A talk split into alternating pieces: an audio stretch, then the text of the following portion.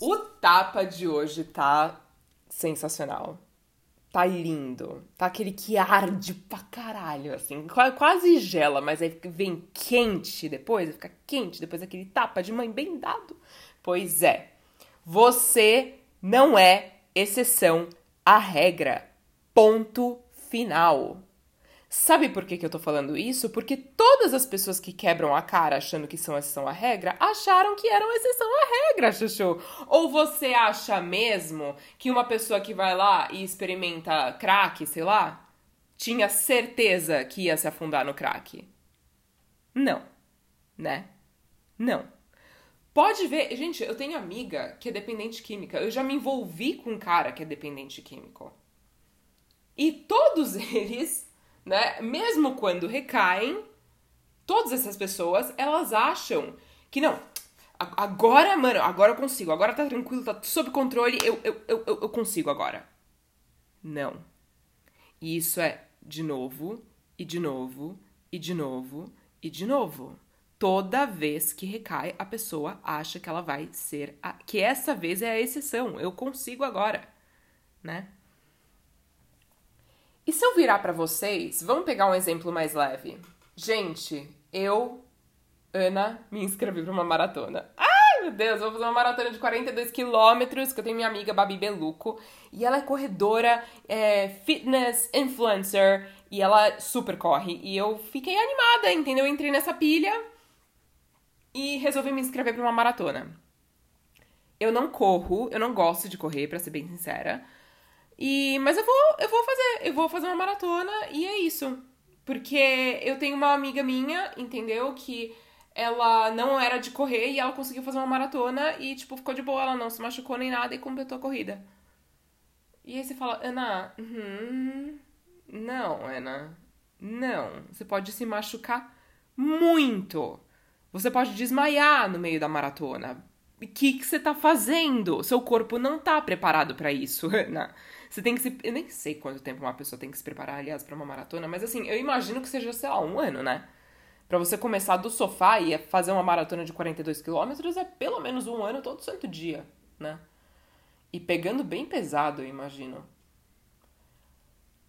Então, assim, a gente não tem dificuldade nenhuma em entender que a gente não é exceção quando se trata da nossa saúde física. O que que faz a gente pensar que a gente é exceção quando se tratam de situações que são extremamente prejudiciais para nossa saúde mental?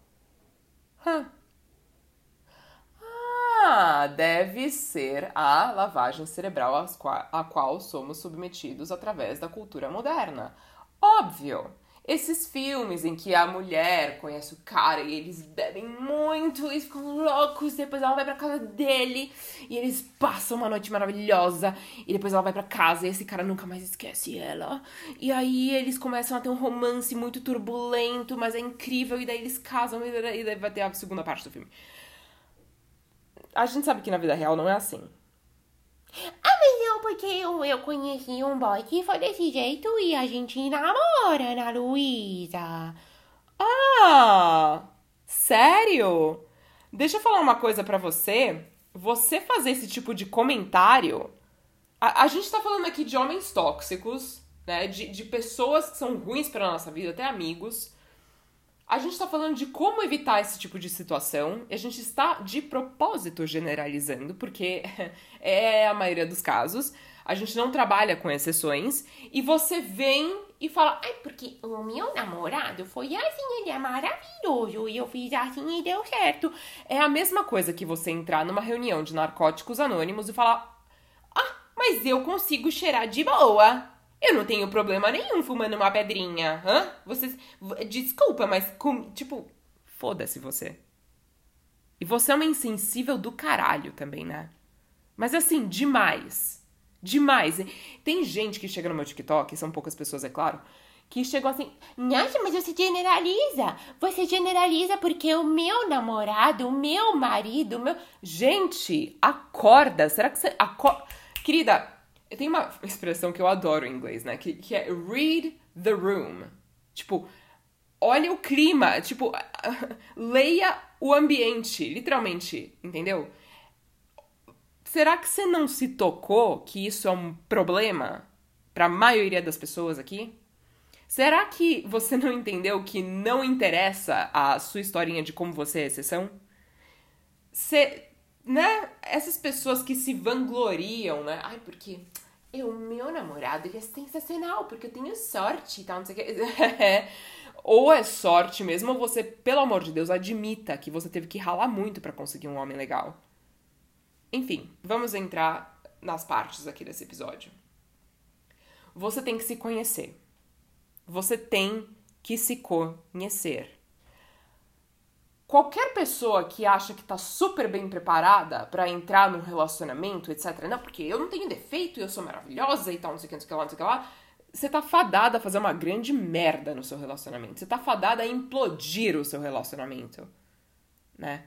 Porque se você não tem defeito, se você não tem inseguranças, se você não tem batalhas internas, desculpa, né? Então você é Deus. Né?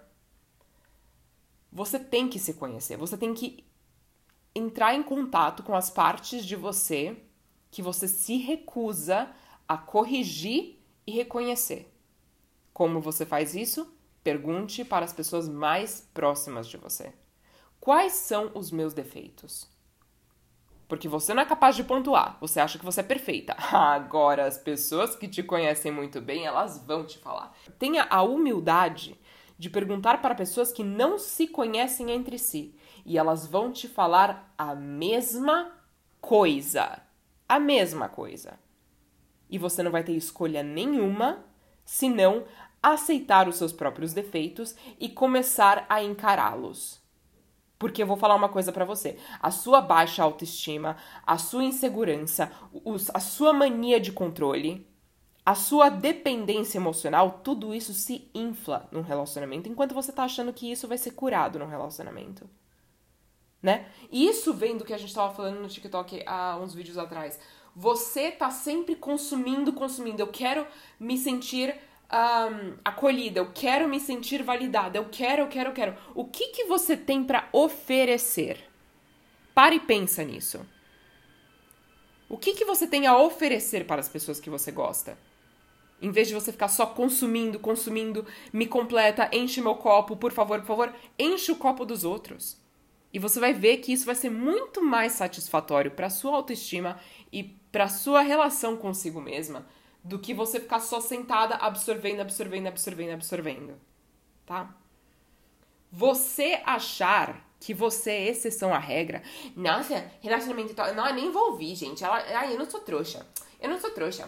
Eu imagina, nunca vou achar um cara ruim para mim. Imagina, nunca vou tolerar esse tipo de coisa. Não, eu tenho muito amor próprio. Tá? Você achar que você é exceção à regra literalmente te torna motivo para a regra.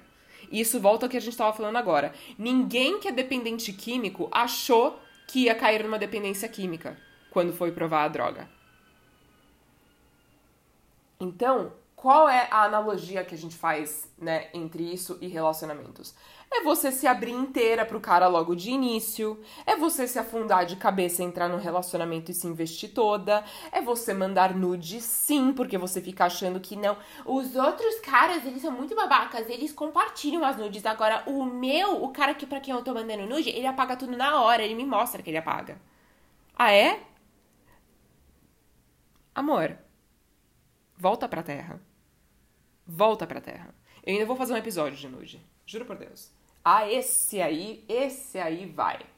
Vai. Então para de achar que você é exceção à regra, porque isso te torna motivo para a regra. Você superestima a sua capacidade de saúde mental, né? Você acha que não, imagina, se não der certo, eu, passo, eu parto para outra e é isso aí e eu corto logo de cara. Chega na hora H, querida, você perdoa. Você cede. Você engole. Você fica. E você completa esse ciclo várias e várias e várias vezes com a mesma pessoa, até que você cria uma dependência neuroquímica nessa pessoa que só a terapia vai te tirar. Você quer isso para sua vida ou não? Você não quer isso para sua vida. E é muito simples. Você tem que se reconhecer. Eu vou falar uma coisa aqui para vocês, tá? Eu tenho as minhas ambições e meus sonhos desde quando era criança. E assim, os meus pais, eu tava até falando no TikTok, que eles são controladores, né? Foram, né? Agora eu tenho 26 anos, eles não podem me controlar mais, mas eles me controlaram muito, né? Não, em não de tirar minha privacidade, não de abusar de mim fisicamente, não, nada disso. Mas eles me controlaram muito bem. Do tipo, minta para nós e você vai ser castigada, você vai ficar de castigo, você vai perder esses direitos, você vai isso, isso, isso. E assim, era era restrito mesmo, tá? E uma coisa que meus pais fizeram muito bem foi a questão das drogas. Meus pais nunca falaram de droga como se fosse uma coisa leviana. Não, não, não, não, não. Nunca. Inclusive, por um bom tempo, eu acreditei que eles nunca tivessem provado isso. Até hoje, eles admitem que nunca provaram. Eles falam que nunca provaram. Eu hum, duvido. Né? Mas é porque a gente vê, assim, gente, você vira adulto, você fala, meu Deus do todo mundo faz isso. Mas a questão é a seguinte tem duas drogas que eu uso: álcool e maconha, ocasionalmente. E assim, são drogas que tem uma dosagem, entendeu? E o álcool, ele tem vários tipos de álcool por aí, tem sabores diferentes, etc. Você degusta, você aproveita, enfim, tal. E você dosa isso, né? De gole a gole. Droga pesada, para mim foi um conceito muito simples, desde pequena que droga pesada é uma dose e, tipo, você pode ter feito mais do que você suporta, você pode ter feito menos, daí você faz mais, daí é demais. E, então é um negócio que é muito, sabe? E é aquilo também. Com o álcool é uma coisa que vai levando tempo, né? Claro que tem pessoas que têm uh, alcoolismo na família, etc. E que daí na primeiro, no primeiro drink já começa o problema. Uh, mas muitos dos casos, eles se tornam uh, casos né, de alcoolismo por causa de hábitos que se sustentam por muito tempo e em excesso, e vão crescendo, né? Você vai desenvolvendo uma tolerância a algo quando você vai estar bebendo uma garrafa por dia. E com maconha, é uma coisa que, assim, uh, eu acreditava antes, ah, isso não, ninguém fica viciado e tal, nem nada. Até que eu conheci uma pessoa que era viciada em maconha. Ah, é, é, isso não foi divertido. E eu tive também uma pessoa na família que teve problemas muito sérios com droga. Isso para mim sempre me fascinou muito, né? Você fica, meu, como é que uma pessoa é capaz de se destruir dessa forma? Se o negócio faz mal, o negócio é ruim e a pessoa fica, né? Como assim? Como assim? Então, quando era criança, eu lia livros como Christiane F., é, Pássaro contra Vidraça, um, e esses livros, eles realmente entram em detalhes a respeito do vício, né? E tem outros livros também que eu, que eu acabei lendo, mas eu não lembro o título. E aí eu sempre tive um pavor disso, né? Uh, meus pais fizeram um trabalho incrível nesse aspecto. Eu tinha mais medo, juro por Deus, eu tinha mais medo do que os meus pais fariam comigo uh, se eu usasse droga do que o que a droga era capaz de fazer comigo, tipo, de verdade. Era nesse nível, assim. Até que uma grande amiga minha, uh, caiu na dependência química. E ela falou pra mim, Ana, a melhor coisa que você fez foi nunca ter usado, sabe? E se eu pudesse voltar no tempo, eu teria nunca, nunca, nunca provado. Porque esse foi o meu primeiro erro. Eu achei que eu, que eu daria conta, é, eu era muito nova, eu não me conhecia ainda, é, eu não sabia das minhas inseguranças e tal, e eu não sabia de como eu podia ser vulnerável a isso. Não sabia. E assim, quando eu perguntei para ela, eu falei, mas qual o efeito, né? Qual, qual, que, que sensação que você tem? E no caso dela, a dependência é em cocaína. E ela falou, Ana, você se sente a rainha do mundo, tipo, invencível. Você tá a mil, sabe? Você você fica invencível, cara. Tipo, ninguém te derruba entendeu? E aí eu ouvindo isso, eu assim. e confirmava o que eu lia quando era criança. Falei, e gente, essa droga é minha cara. É a minha cara. Tipo, essa sensação é o meu sonho, né? Por quê? Porque eu tenho depressão, eu tenho déficit de atenção, e pessoas que têm déficit de atenção têm muito mais chance de desenvolver dependência química. Uh, eu tenho ansiedade também, eu tive um histórico de transtornos alimentares, então a minha capacidade de autodestruição é, tipo, fenomenal, assim. E eu percebi, cara, eu tenho tendência a vício. E eu fiz duas escolhas. Eu fiz a escolha de nunca usar. Eu fiz a escolha também de não me associar com quem usa, porque essa galera, eu vou falar para vocês, cara, puta que pariu. Quando você começa a sair à noite e você cresce, e você vai pra balada e etc, etc, e você começa a conhecer gente que usa, eu não consigo. Energeticamente, eu não sou capaz, assim, de me rodear dessas pessoas. Não dá, não dá. Ah, elas usam de boa, elas usam recreacionalmente, etc, e a vida normal, mas eu não consigo, cara, eu não consigo. Sabe, é uma coisa que me dá uma aflição, assim, de ver a pessoa dopada. Nossa, não, não, não, não, pra mim não rola, pra mim não rola, né? Um, então, mesmo se eu fosse capaz de fazer uma coisa dessa, será que, dado o fato de que tem muita gente tentando se recuperar disso, tentando retomar a vida depois de ter dependência química em droga, etc, etc, e é uma doença que é pra vida inteira, né? Você nunca deixa de ser dependente químico.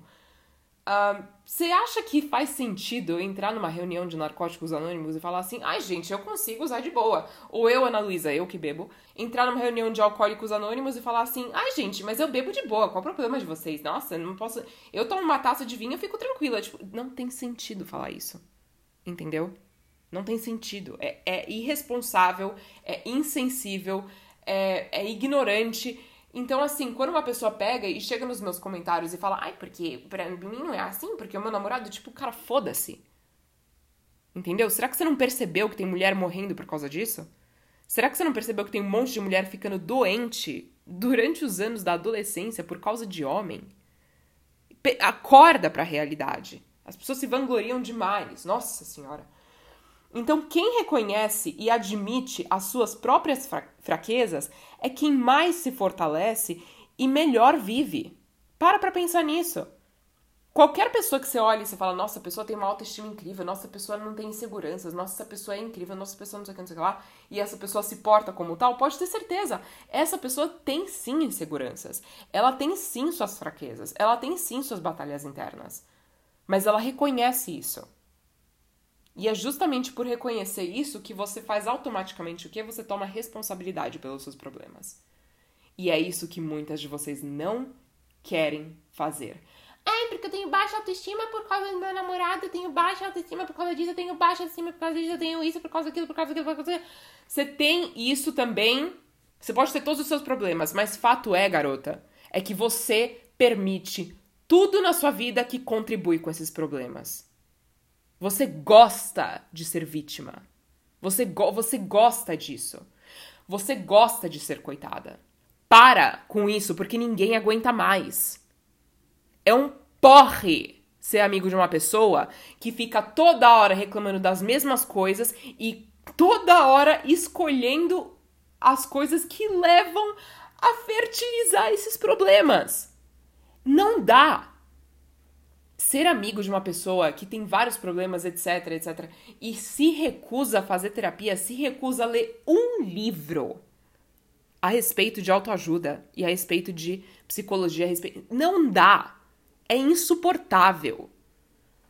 Não muito diferente disso também é aquela amiga que vive escolhendo homem podre e reclamando, ah, porque homem não presta, ah, porque esses homens. Esses homens, exatamente, esses homens que você escolhe esses homens. Exatamente.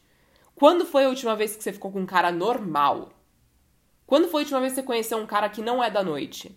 Quando foi a última vez que você conheceu um cara que não dá pinta de, de gostoso, de rico, de poderoso?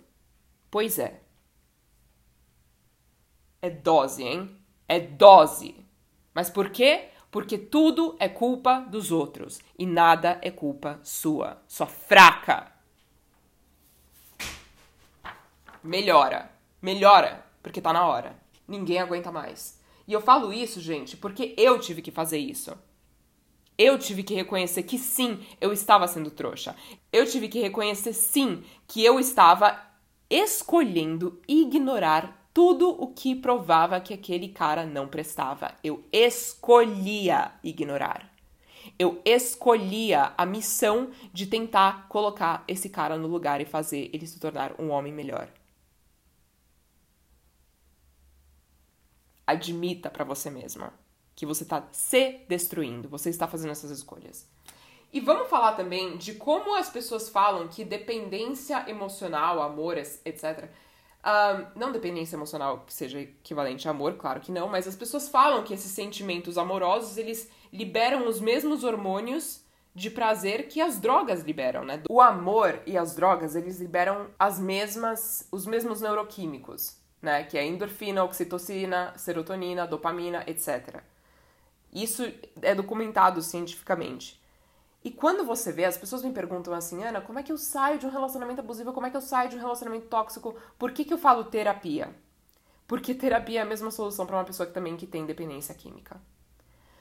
É muito semelhante na questão que quando uma pessoa tá tipo, meu, ferrada nas drogas, usando muito e acabando com a própria vida e super dopada e tal, não sei o que, a pessoa fala: não, não, chega, eu vou jogar tudo na privada, eu vou dar descarga e chega, nunca mais, eu me limpo. Já era. Passa quatro horas, o que, que a pessoa tá fazendo? Tá na esquina comprando. Qual a diferença disso para uma pessoa que tá quebrando a cara no relacionamento e fala: Meu, quer saber? Chega! Não aguento mais! É, vou terminar, né? Passa quatro dias, tá o quê? Na casa do cara. Passa quatro dias o quê? O cara tá na casa dela. Qual que é a diferença disso? É um vício que vocês não têm ideia. E ninguém, no caso da dependência química, você pode se viciar de cara. Mas no caso da dependência emocional, você tem um tempo ali. E muitas das vítimas de relacionamentos tóxicos e abusivos, elas admitem que elas ignoraram sinais no início do relacionamento, que elas não deveriam ter ignorado. Ah, eu devia ter percebido logo ali quando ele fez isso, isso, isso. Ah, eu devia ter percebido, eu devia ter largado ali quando ele fez isso, isso, isso. E geralmente são coisas inadmissíveis. Não são coisas do tipo, ah, ele foi grosso uh, com o Uber e não falou obrigado pro Uber na hora que saiu. Não, não, não, não. A gente tá falando de coisa bem pior. E que a pessoa escolhe ignorar. Escolhe se cegar a isso.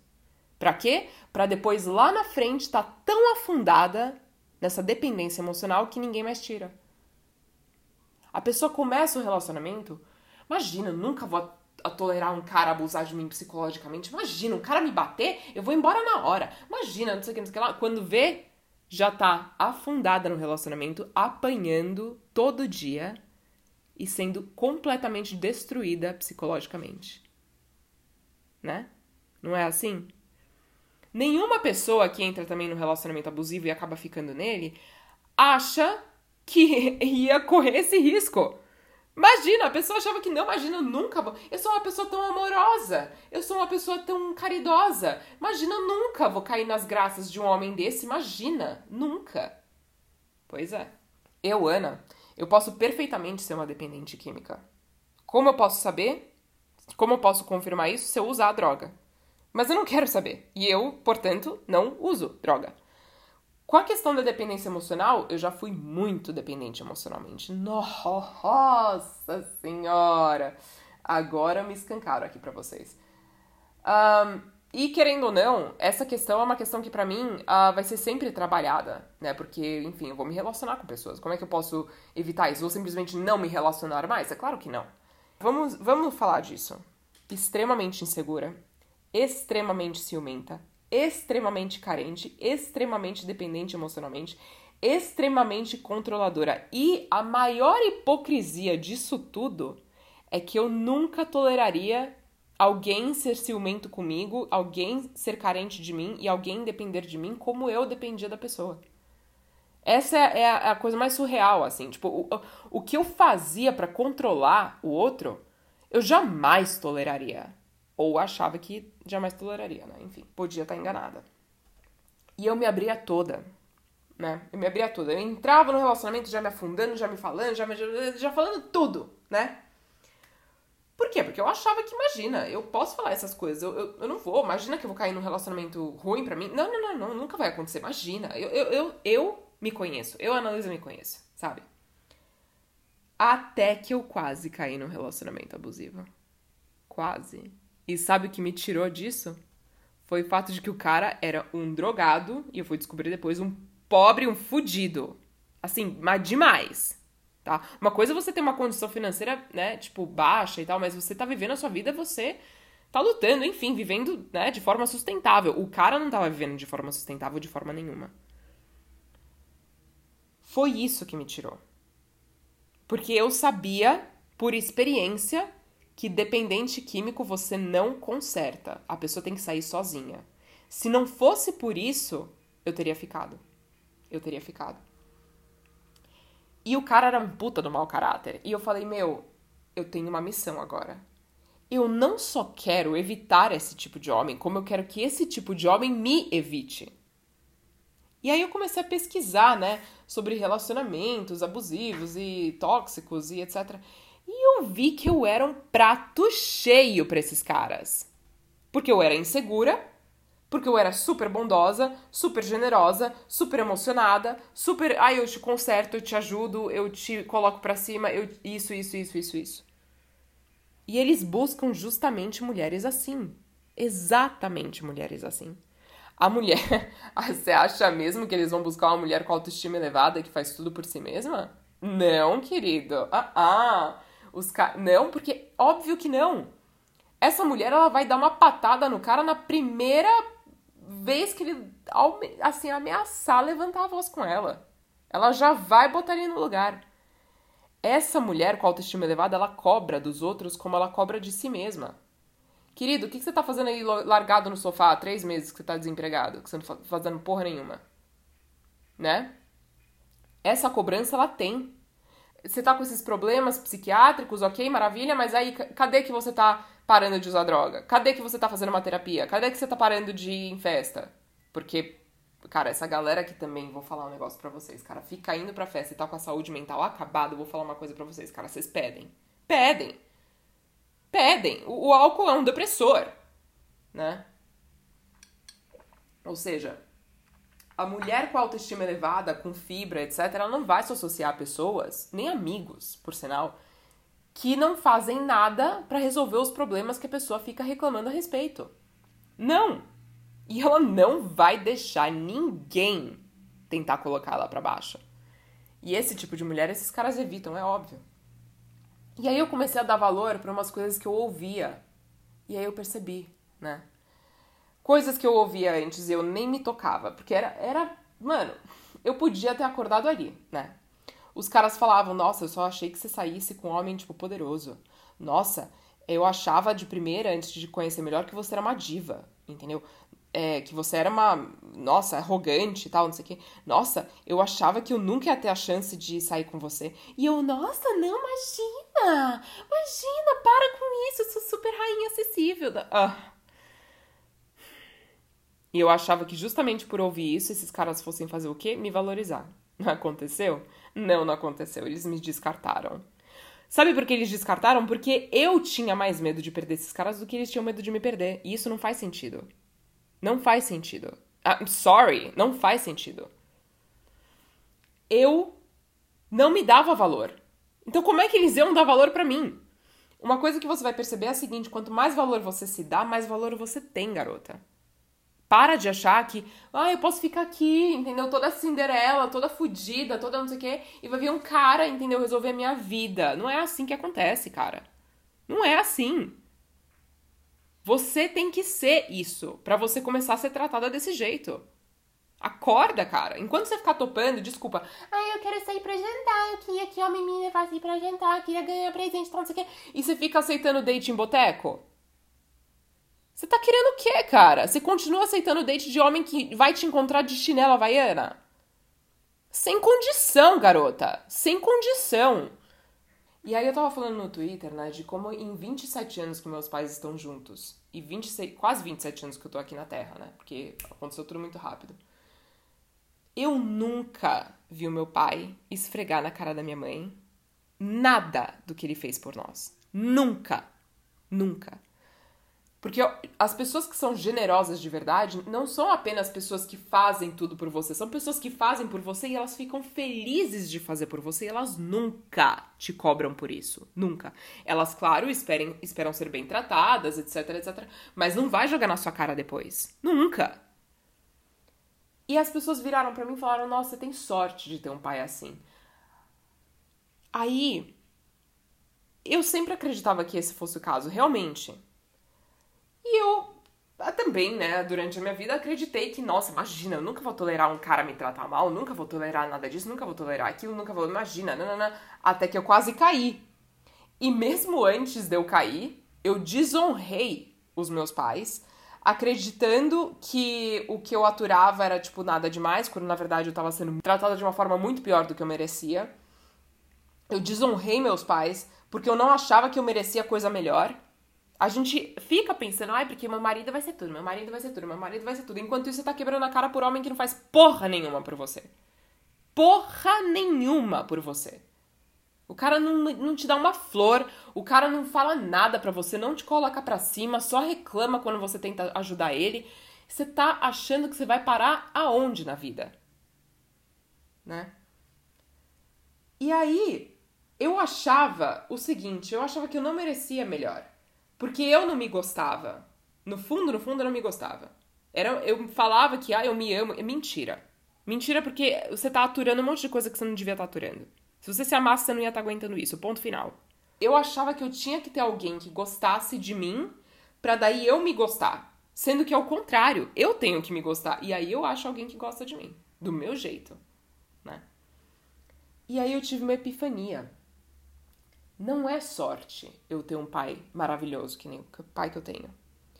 A sorte é a minha mãe ter se amado tanto a ponto de não permitir que ninguém entrasse na vida dela num nível abaixo do nível que meu pai era. Ponto final, cara. Minha mãe tava trabalhando, tava, meu, a mil com duas filhas, mãe solteira, duas filhas, uma de 18, outra de 17 anos, ralando para trabalhar, entendeu? Depois de ter se ferrado no primeiro casamento dela. Qualquer homem que aparecia na frente dela, ela já tinha uma atitude do tipo: querido, eu sou uma bonitona, você quer sair comigo, beleza, mas você vai ter que dar conta de mim. E você vai ter que dar conta das minhas duas filhas, adolescentes e jovens adultas, né? Porque 17, 18 anos é ou idade, né? Você não tá disposto a isso, querido? Você quer só sair comigo para desfilar e pagar de gostoso? Vai embora. Na minha vida você não entra. Comigo você não sai. Comigo você não é visto em público. Acabou. Minha mãe era desse jeito, cara. E meu pai, sabe o que ele fez? Falou: Eu aceito esse desafio. Nove meses depois que eles se conheceram, eu nasci e eles estão juntos até hoje. Nunca vi o meu pai levantar a voz para minha mãe. Nunca vi meu pai destratar minha mãe. Jamais. Nunca. Meu pai, inclusive, sempre deu autoridade à minha mãe. A palavra final é sempre da minha mãe. Sempre foi. Né? Então, essa é a sorte. A sorte foi eu ter nascido nesse casamento, porque a minha mãe ter achado meu pai não foi sorte, não. Ela ralou muito. Ela ficou 17, 18, é. Ela ficou 17 anos até achar o meu pai. E ela estava disposta a continuar a vida dela, trabalhando que nem uma doida, é, criando as duas filhas do jeito que fosse, se fosse para ficar sozinha, para não ter que aguentar homem bosta, porque ela já tinha feito isso antes. Então é o seguinte, cara, você tem que se dar o basta. Você tem que se dar o basta. Você não é exceção à regra. Imagina se minha mãe achasse que fosse exceção à regra. Imagina se minha mãe, enquanto estava criando as duas filhas, ficasse desesperada atrás de homem, pudesse se jogar e, ah, porque eu vou me jogar, vou me abrir inteira, vou isso, isso, aquilo, porque eu sou a exceção. Ah, uh, uh. Minha mãe sabia que não era exceção. E foi justamente isso que tornou ela a exceção. E o contrário, se ela achasse que ela fosse exceção, ela seria a regra. Entenda isso. Inclusive, essa essência toda, essa fibra toda que minha mãe tem, foi justamente o que fez meu pai se apaixonar pela minha mãe. Meu pai, ele é um cara, tipo, super, meu, confiante de si, super firme, etc. Ele não se associa a pessoas que estão abaixo deles. Então, como é que você acha que você, assolada, com autoestima no subsolo, entendeu? Fraca pra cacete, não faz nada por si mesma, como é que você vai achar que você vai estar ao nível de um cara que quer uma mulher que é do nível que você quer ser e acha que não é capaz de ser? Entendeu? Pensa nisso. Você tem que estar no nível. Você tem que estar no grau, entendeu? É isso aí. Então, cara, você só vai parar de sofrer por homem quando você escolher que não vai mais sofrer por homem, cara. Minha mãe sofreu muito no primeiro casamento dela, mas ela sofreu muito. E ela falou: Meu, quer saber? esse cara me larga com as minhas duas filhas aqui. Eu, minha mãe não fez faculdade, tá, gente? Minha mãe engravidou da minha irmã mais velha com, tipo, 17, 18 anos. Não é brincadeira. Minha mãe é de família pobre. Muito pobre. O cara largou. O cara parece também que não era muita coisa, não. Mas o cara largou mesmo. Minha mãe não tinha nem espaço. Minha mãe não podia se sujeitar a qualquer homem, de forma nenhuma. Entendeu? Então é o seguinte, cara.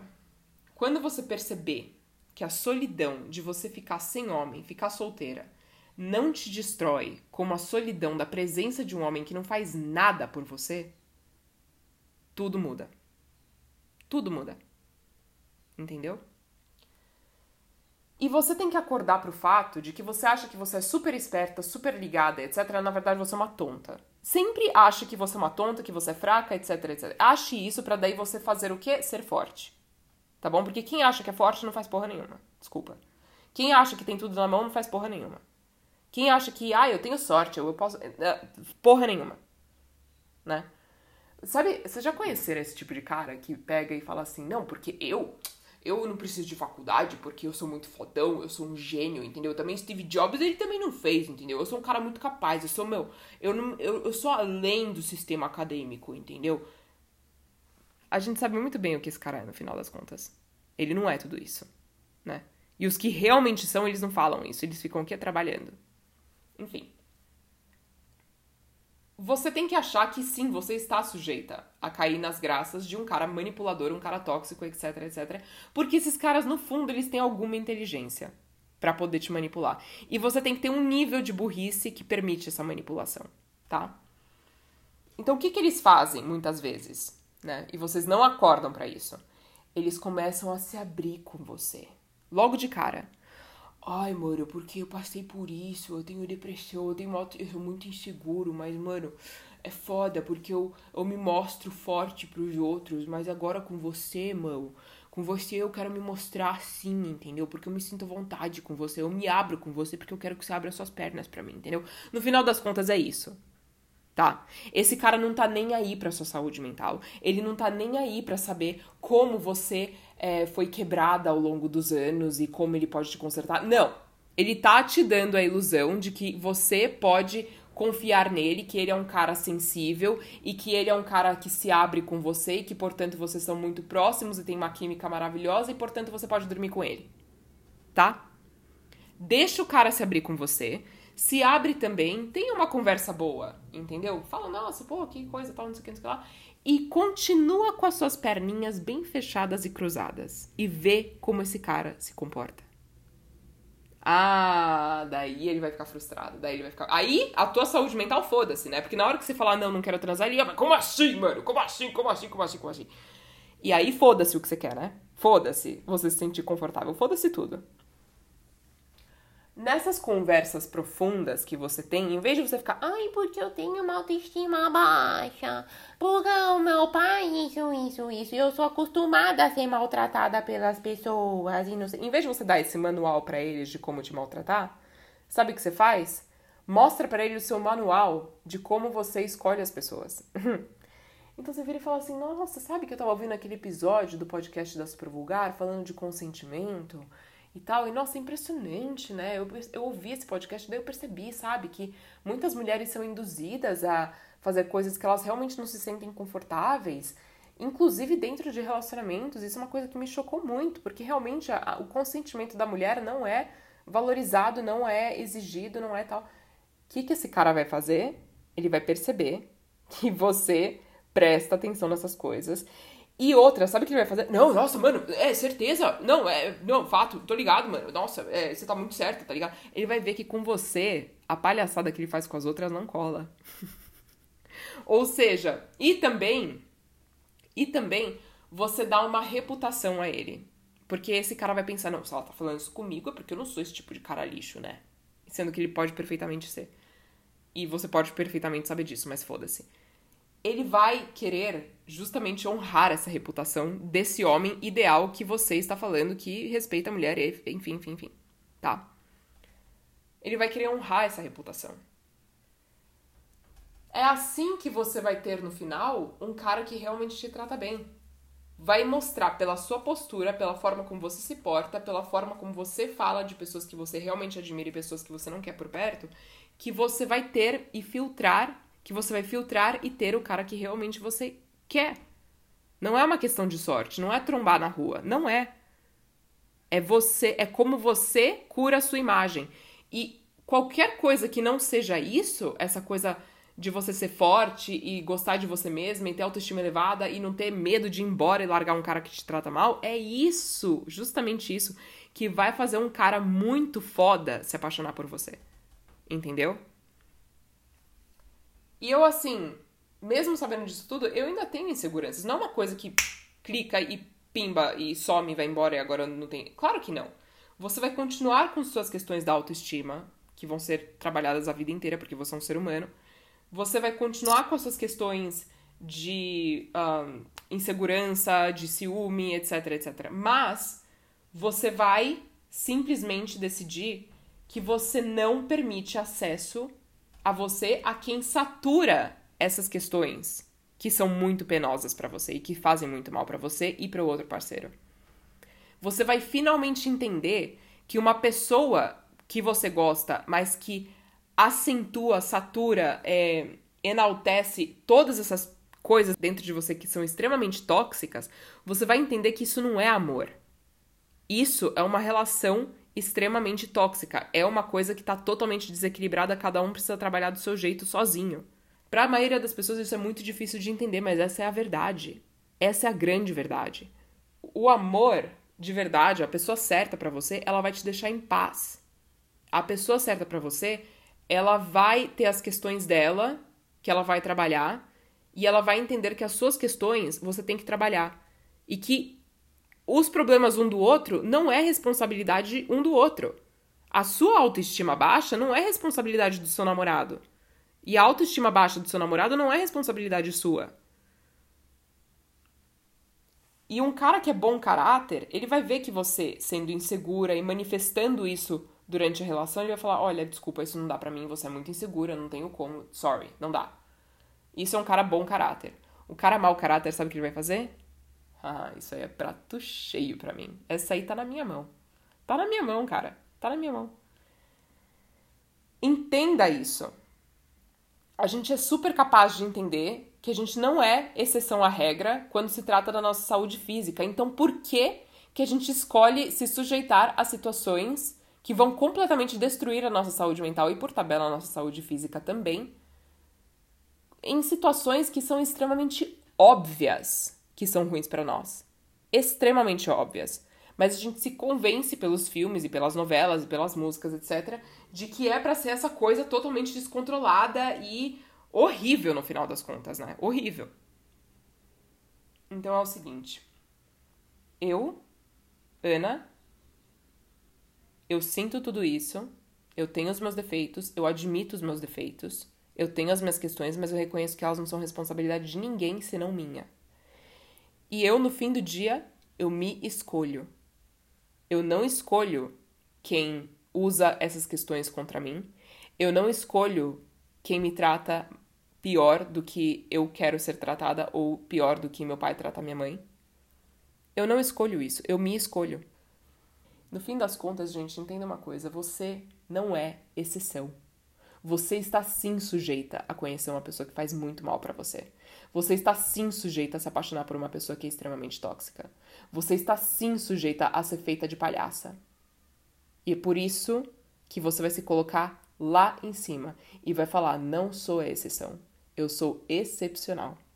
E eu não me associo com quem não é excepcional e quem não reconhece a minha excepcionalidade. É isso.